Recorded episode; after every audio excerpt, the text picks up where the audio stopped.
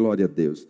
É, todos, os, todos os domingos eu estou contando um testemunho. É, você sabe que eu contei piada há um ano. Mas as piadas, vocês não mandaram piadas, as piadas acabaram. E agora eu estou muito motivado a contar testemunhos. E todo domingo eu estou contando um testemunho antes da palavra. E, e, eu mandei o meu contato, se puder projetar o meu número aí. Tanto você pode falar comigo pelo WhatsApp, mas não manda áudio, manda texto.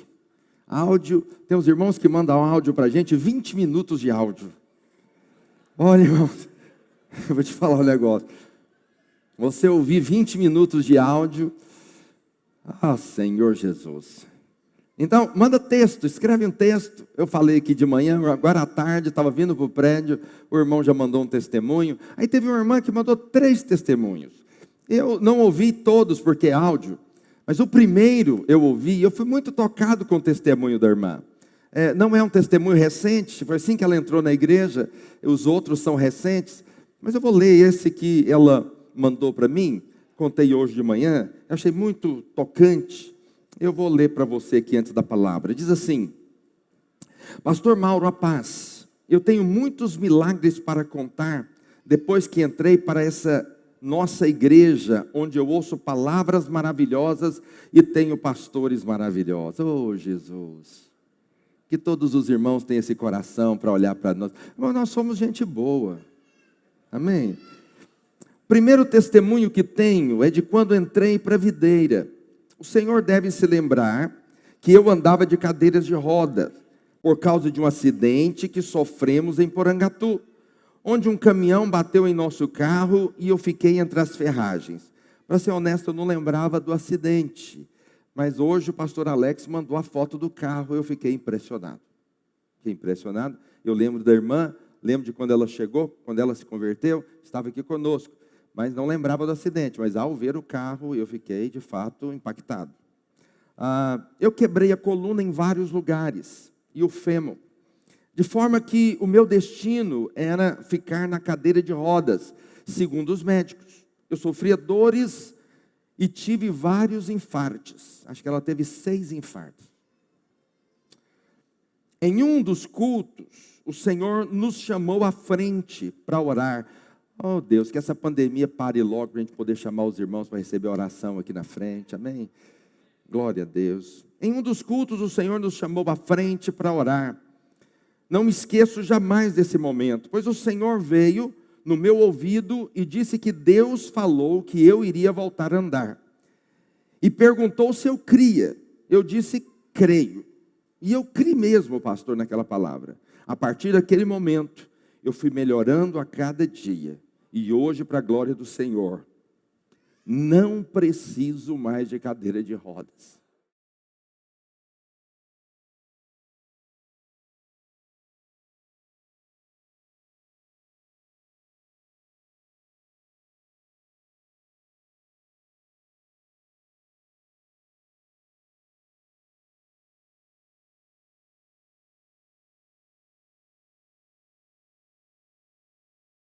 Vamos assustar os irmãos, não? Glória a Deus. Eu, eu fico tocado pelo seguinte: nós não ficamos contando testemunhos, mas Deus tem feito grandes coisas no nosso meio. Domingo eu contei um testemunho muito tocante também. Então, Deus tem feito algo poderoso. Então, se você tem um testemunho, manda para mim. É hoje de manhã a irmã me ouviu aqui e falou, pastor, vou mandar meu testemunho, porque eu fiz uma cirurgia, fez duas cirurgias de aneurisma. Então, uma cirurgia assim complicadíssima. E quantos milagres Deus tem feito. E se Deus fez na vida dessa irmã, Deus pode fazer na sua vida também. Amém? Hoje eu queria falar o que eu aprendi no meio da crise. Nós estamos vivendo um momento de crise, um momento de pandemia. É uma crise.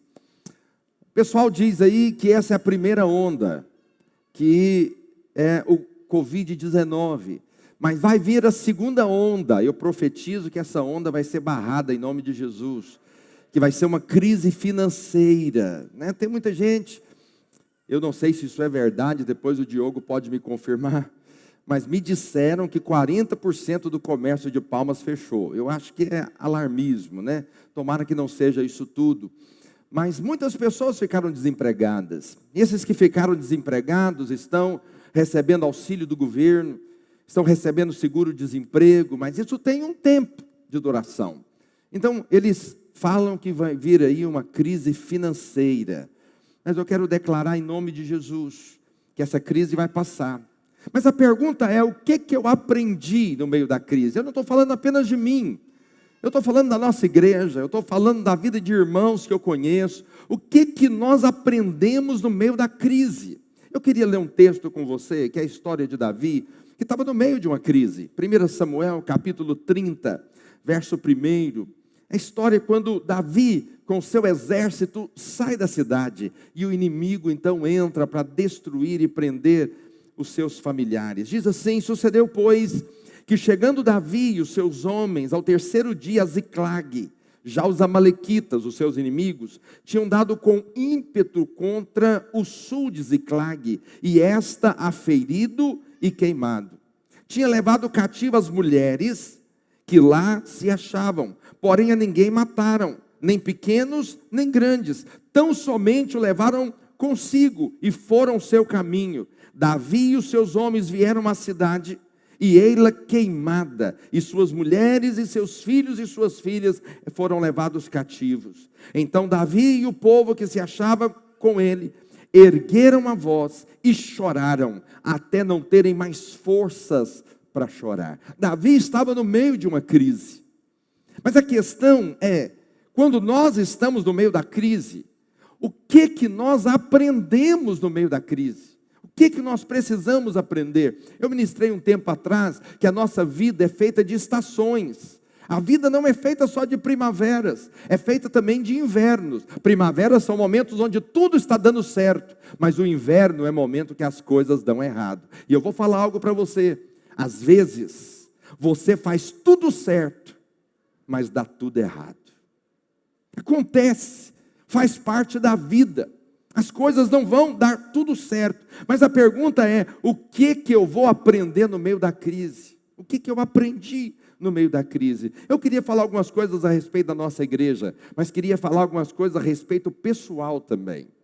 O que que nós aprendemos no meio da crise? Primeiro, eu aprendi que a igreja é maior do que a sua estrutura.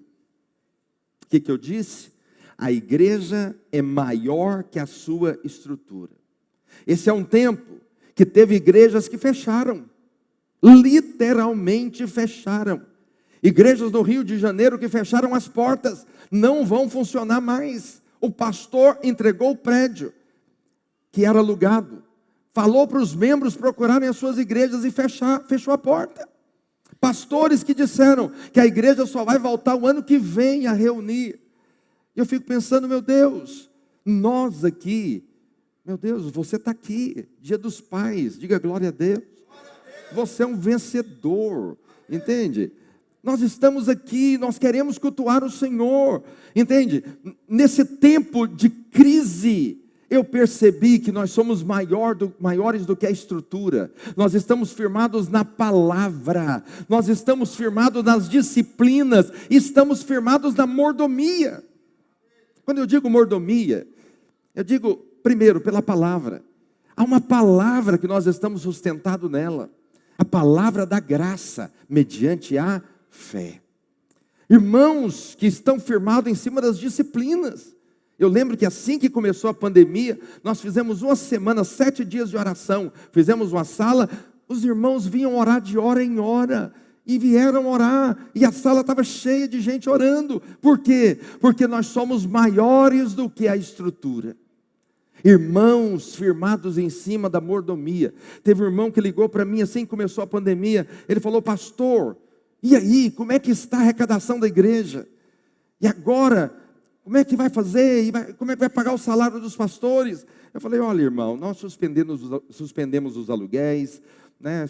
nós temos três prédios alugados, falamos para o proprietário, não vamos pagar. Não vamos pagar porque é injusto pagar um aluguel se nós não podemos reunir no salão. E ficamos sem pagar de fato. Ficamos dois meses sem pagar esses prédios. Depois voltamos a pagar novamente. Mas ele me ligou preocupado. E falou, pastor, olha, eu tenho um dízimo da colheita uh, daqui seis meses e eu vou mandar esse dízimo agora porque eu estou preocupado com a igreja. Mandou lá um montante de dinheiro, entende? Que ele dizima anual. Então ele tinha uma colheita e, e, ele mandou o dinheiro, porque estava preocupado. Eu falei, meu Deus, nós somos muito maiores do que a estrutura que nós temos. Entende o que eu estou dizendo? Nós estamos firmados em uma palavra. A igreja, ela é organismo e é organização. Então você não vai ver na Bíblia Paulo dizendo que nós somos uma floresta. Não, Paulo não diz que nós somos floresta.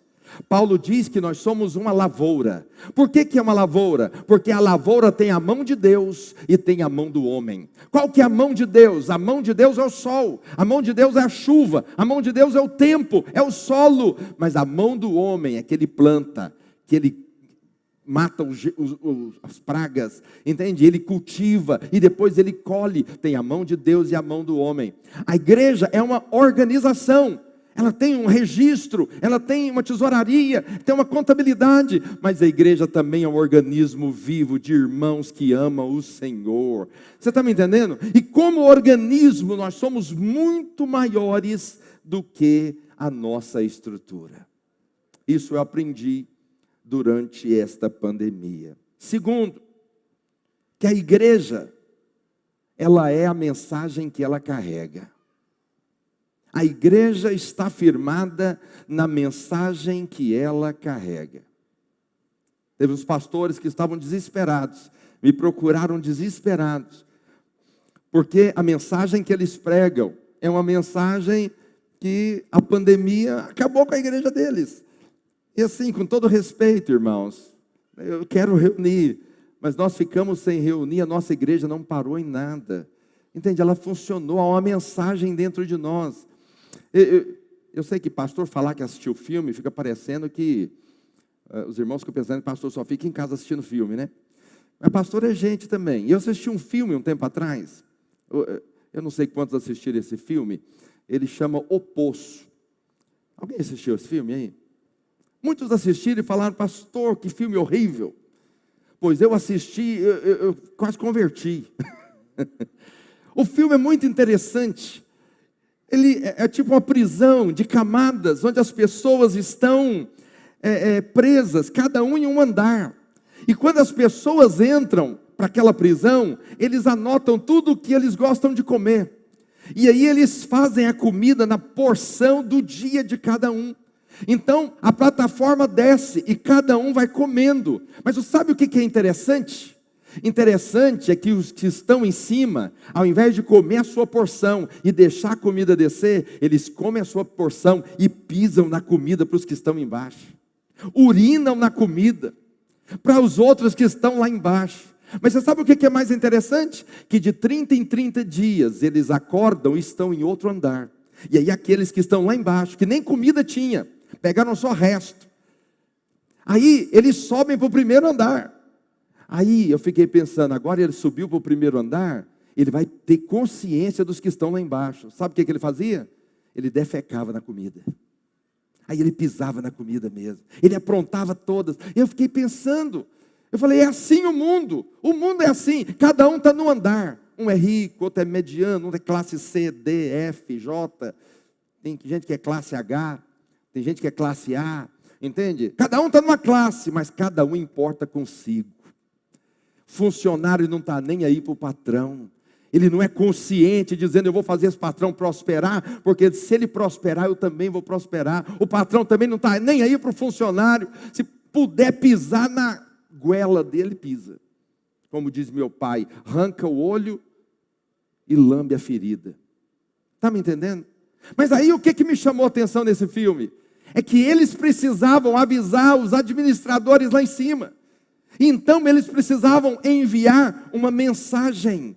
A mensagem, porque a mensagem ia fazer toda a diferença. Quando a mensagem chegasse lá em cima, tudo iria mudar na administração, porque eles estavam achando que tudo funcionava, mas tudo tinha a ver com a mensagem. Eu quero dizer algo para você: o que faz diferença na sua vida e nas pessoas que estão lá fora é a mensagem que você carrega. Existe uma mensagem dentro de você. Qual é a mensagem? É que nós somos salvos pela graça, mediante a fé. Mas eu quero te dizer, não é só a salvação, você é curado pela graça mediante a fé. Você também é próspero pela graça mediante a fé. Você também vai ter um bom casamento pela graça mediante a fé. Você vai ser um grande juiz, um grande médico, um grande profissional pela graça mediante a fé. Vocês estão me entendendo? Diga amém. Terceiro, esse tempo de pandemia evidenciou o que cada um é e o desejo que cada um tem. Você sabe, tempos de crise mostra quem nós somos.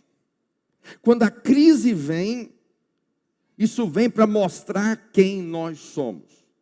A crise vem para mostrar quem você é. Deixa eu te dizer algo. A água ferve a 100 graus. Claro, observações ferve a 100 graus no nível do mar. Se você for para o Everest, que é 8.848 metros acima do nível do mar, a água vai ferver a 71 graus. Mas ela ferve a 100 graus. O que, que eu estou querendo dizer com isso? Só traz ebulição quando a água ferve. Quando há fervura, então aquilo começa a pular. Preste atenção, nós só mostramos quem somos em momentos de crise.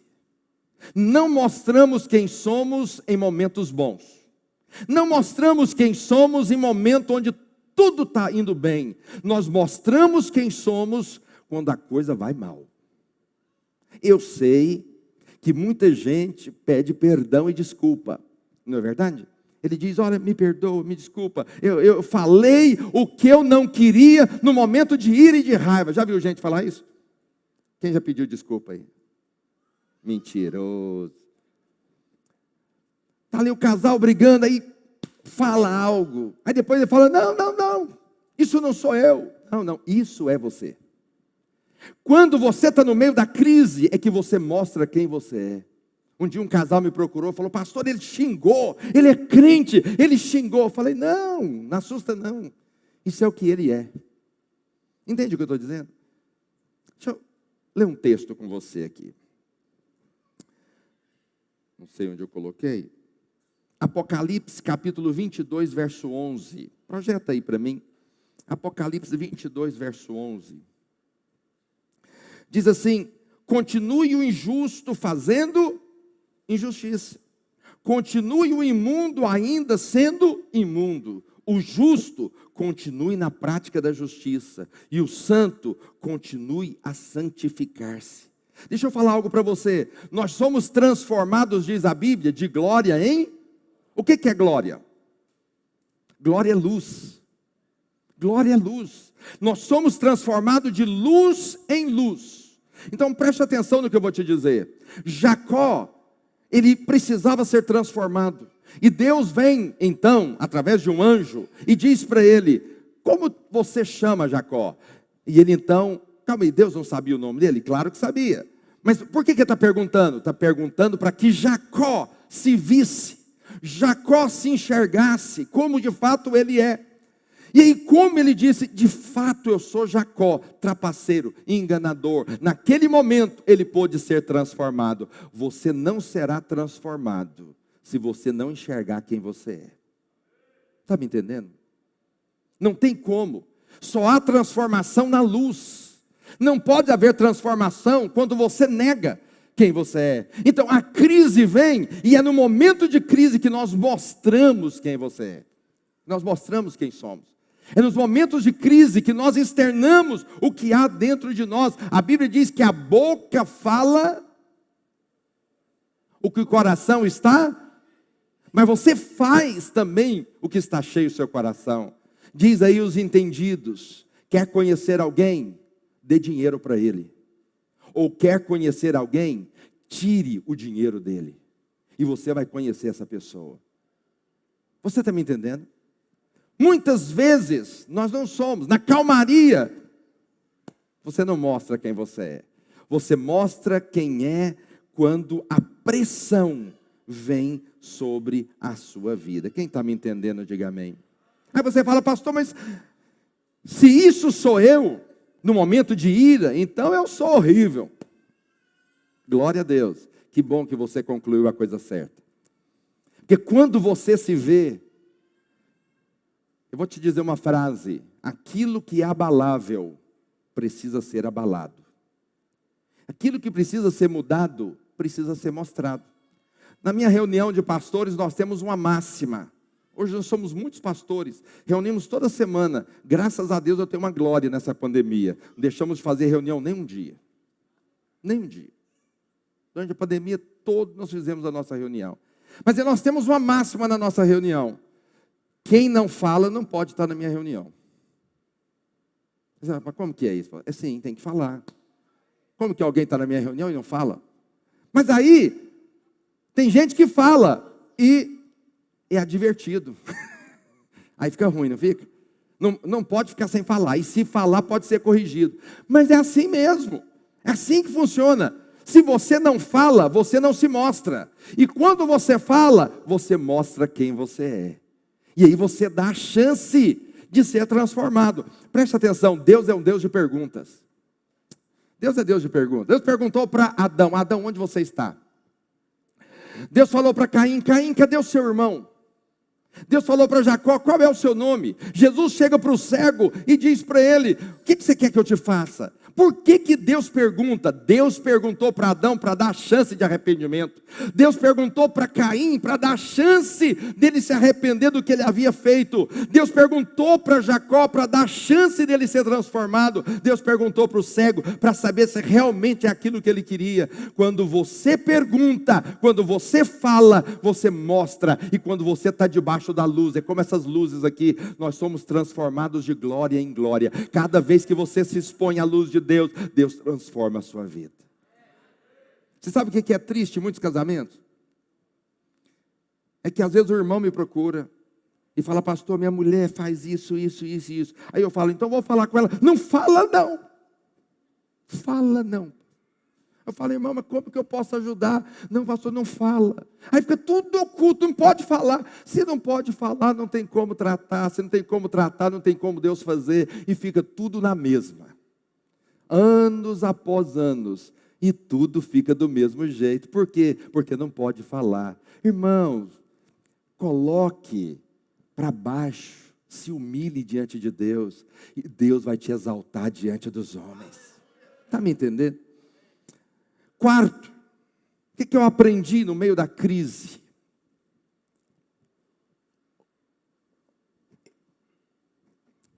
As minhas perdas não determinam se eu sou vencedor ou não.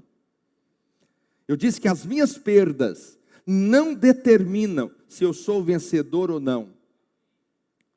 O que é vitória para muitos? Vitória para muitos é tudo dar certo o tempo todo. Isso é um engano. A vida não é assim. Nem tudo dá certo. Está me entendendo? Nem tudo dá certo. Tem coisas que vão dar errado. Mas o fato de dar errado, isso não define se você é vencedor ou não. Pastor, mas o vencedor não é aquele que, que rompe, que dá certo. Sim, mas tudo não vai dar certo. Eu posso te dar vários exemplos. Jacó lutou com Deus, perdeu ou ganhou? Perdeu ou ganhou? Você não sabe? Perdeu.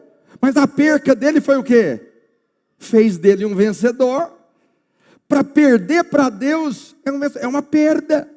Entende? Paulo escreveu a carta de Filipenses na prisão. Entende o que eu estou dizendo? Foi bênção na prisão. O maior testemunho de Daniel foi na cova dos leões. O testemunho dos seus amigos foi na fornalha de fogo. Jesus venceu porque perdeu a vida na cruz. Os irmãos estão me entendendo? Nem tudo vai dar certo. É assim mesmo. Você vai perder aqui, vai ganhar ali, depois você perde, ganha mais duas. É assim que você faz, você retrocede um passo e avança dois. Mas nem tudo vai dar certo. Mas tem gente que por causa de uma perda, a vida dele acabou. Parece que ele é um derrotado. Não, não, você não é um derrotado. Entende? Nem tudo vai dar certo na sua vida, mas acredite em mim, fite os seus olhos no autor e consumador da sua fé. Se você olhar para a vida de Jesus, não foi diferente. Pessoas deixaram Jesus, Jesus estava pregando, todo mundo saiu. Pensa Jesus pregando aqui na igreja, você começa a levantar e sair embora porque você não gostou da mensagem. Foi assim que fizeram com Jesus. Jesus foi traído pelos seus próprios discípulos, teve que fugir para não morrer, entende? Perdeu a própria vida na cruz. Mas quem tem coragem de falar que Jesus não é um vencedor? Quem? Se ele perdeu, você também vai perder. Perdas faz, fazem parte da vida. Nessa pandemia tem gente que perdeu pessoas. Nessa pandemia tem gente que perdeu dinheiro. Tem gente que perdeu relacionamentos. As perdas fazem parte da vida. Eu quero te dizer algo: Deus mora dentro de você. Se você perdeu aqui, vai ganhar lá. Se uma porta fechou aqui, duas vai abrir lá. Mas o Senhor será contigo. Diga glória a Deus. Entende o que eu estou dizendo? Isso é muito importante. Você aprender esse princípio que o vencedor não ganha tudo. Há situações que são situações de perdas. E último, quinto, as crises nos fazem crescer. Ninguém cresce na, na paz. Você cresce na aflição. Eu sei que parece estranho eu te dizer isso. Alguém pergunta ao guerreiro: como vai a guerra?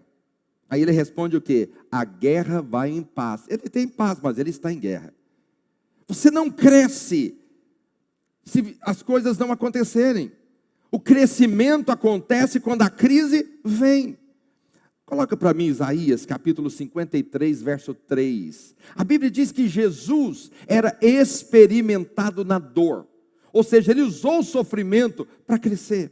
Diz assim: era desprezado e o mais rejeitado entre os homens, homens de dores, e que sabe o que é padecer, e como um de que os homens o escondem o rosto, era desprezado e dele não fizeram caso. Projeta para mim Eclesiastes 7:2. A Bíblia diz assim, eu gosto de usar esse texto aqui em velório.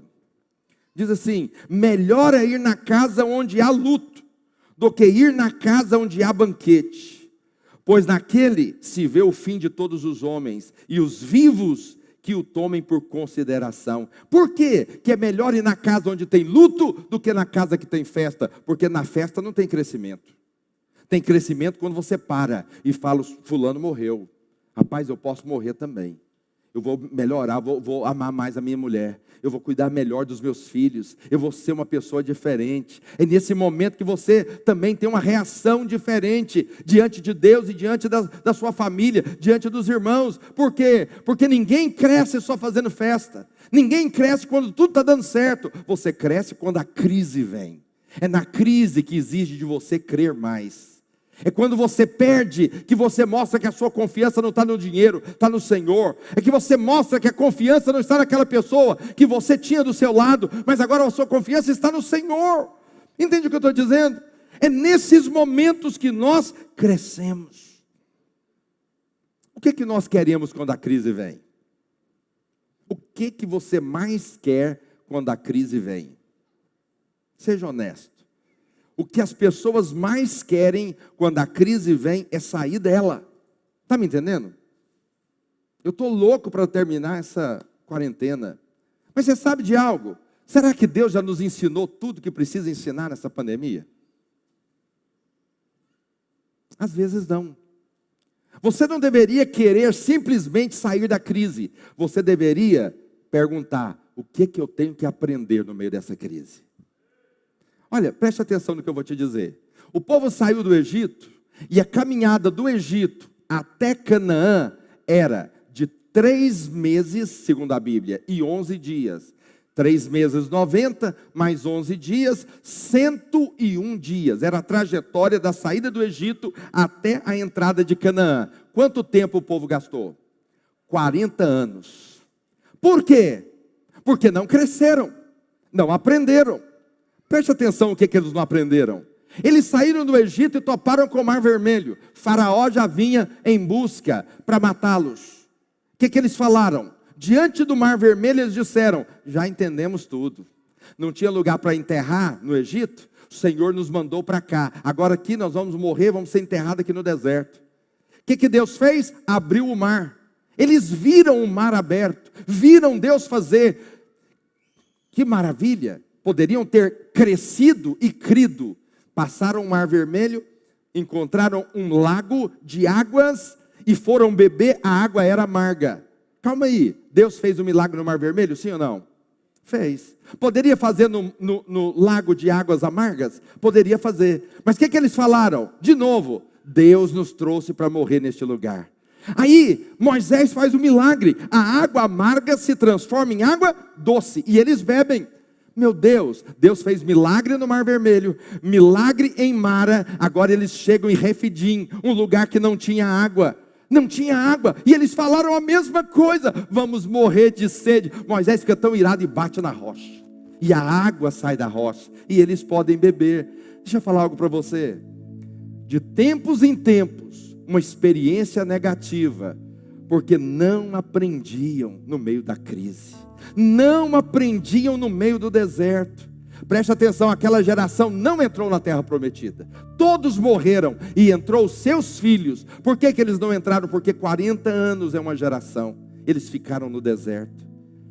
Aquilo que era 101 dias virou 40 anos. Preste atenção, no momento da crise é momento de crescimento. A hora que o dinheiro acabou, você tem que crer em Deus e falar: minha confiança não está no dinheiro, minha confiança está no Senhor. E aí, porque você passou no teste do Mar Vermelho, você não vai precisar enfrentar Mara. Quando você chega diante de Mara, você fala: Deus abriu, abriu o Mar Vermelho. Deus pode transformar essas águas amargas em águas doces. Foi assim o histórico de Davi. Davi, diante de Golias, disse o que? Eu matei o urso, o Senhor foi comigo com o urso, o Senhor foi comigo com o leão. O que vai ser desse incircunciso filisteu? E partiu para cima dele, e Deus deu a vitória. O que Deus espera de mim, de você, é que no meio dessa crise, nós passamos a crer mais no Senhor, como criamos antes. Deus quer levar o seu nível de fé, meu irmão. Eu não sei o que, que você aprendeu nesse momento de crise, mas eu aprendi várias coisas. Fique de pé onde você está. Projeta para mim Isaías, capítulo 55, verso 8.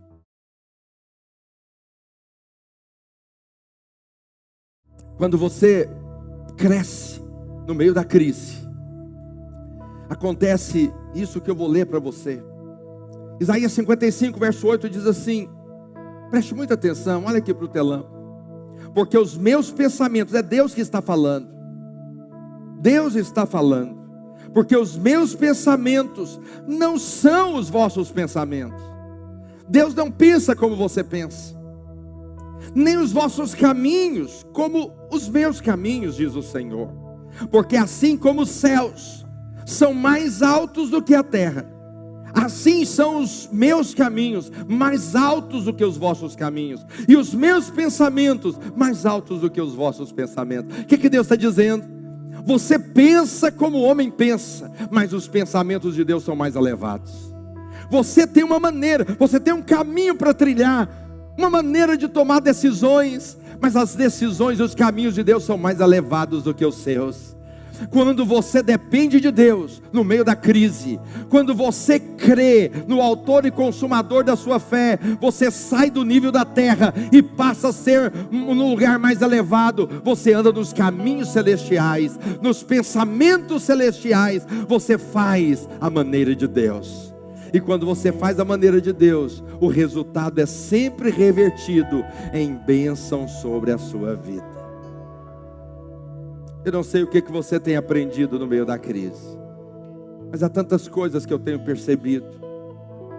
E hoje a minha oração é nem é para passar esse momento. Senhor, ensina o que, que nós precisamos aprender como igreja. Ensina-nos o que, que precisamos aprender.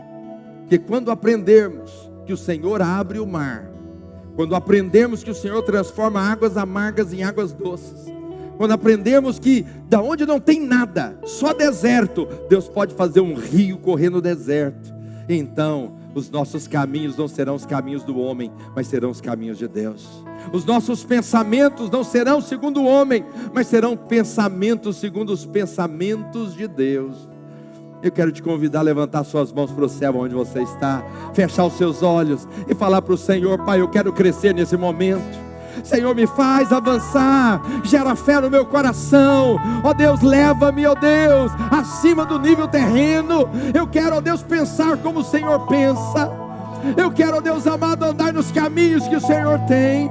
Oh Deus, em nome de Jesus, fala para o Senhor, gera fé no meu coração, meu Pai. Aumenta a fé no meu coração. Abre os olhos do meu coração para que eu possa ver, enxergar, para que eu possa crescer nesse momento. Senhor, em nome de Jesus, use esse tempo para transformar a nossa vida de glória em glória. Deus quer transformar você. Peça para o Senhor agora, traz luz sobre a minha vida, meu Pai. Traz luz sobre a minha casa, traz luz sobre a minha família. Eu quero, Senhor, ser segundo a imagem do Senhor. Ó oh, Deus, segundo a estatura do Senhor. É isso que nós queremos. Oh Espírito de Deus, em nome de Jesus. Levante a sua mão direita para o céu. Diga que sim, Senhor. Diga, Senhor, nessa noite eu entendo que o Senhor quer transformar a minha vida. Diga, eu quero aprender todos os princípios celestiais. Diga, os meus pensamentos estão sendo elevados aos pensamentos do Senhor. Diga, os meus caminhos estão sendo elevados aos caminhos do Senhor. Diga, eu penso como o Senhor pensa. Diga, eu ando como o Senhor anda, porque eu quero provar das maravilhas do Senhor neste lugar, neste momento, em nome de Jesus. Você pode dar uma salva de palmas para o Senhor? Vamos cantar uma canção em nome de Jesus.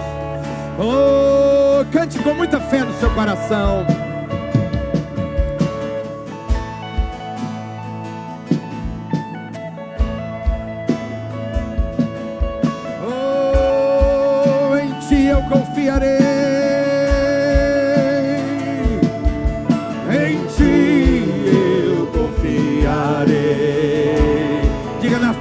Do seu amor.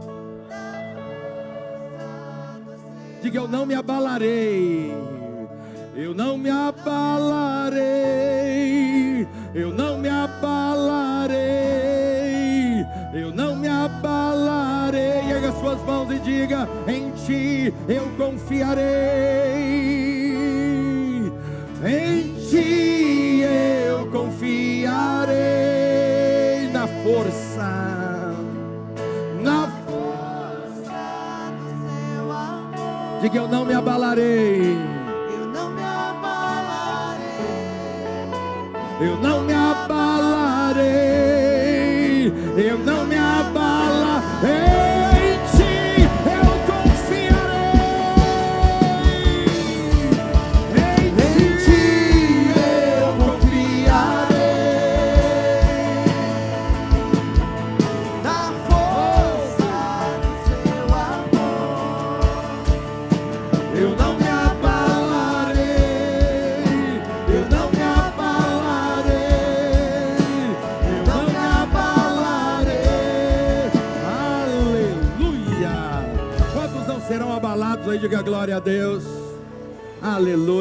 você aprenda nesse momento de pandemia. Se você vai trazer sua oferta de missões, coloque aqui. Leve o seu envelope para casa. Se Deus falar com você, oferte para abençoar os irmãos. Tenha uma semana abençoada, repleta da bênção do nosso bom Deus, em nome de Jesus.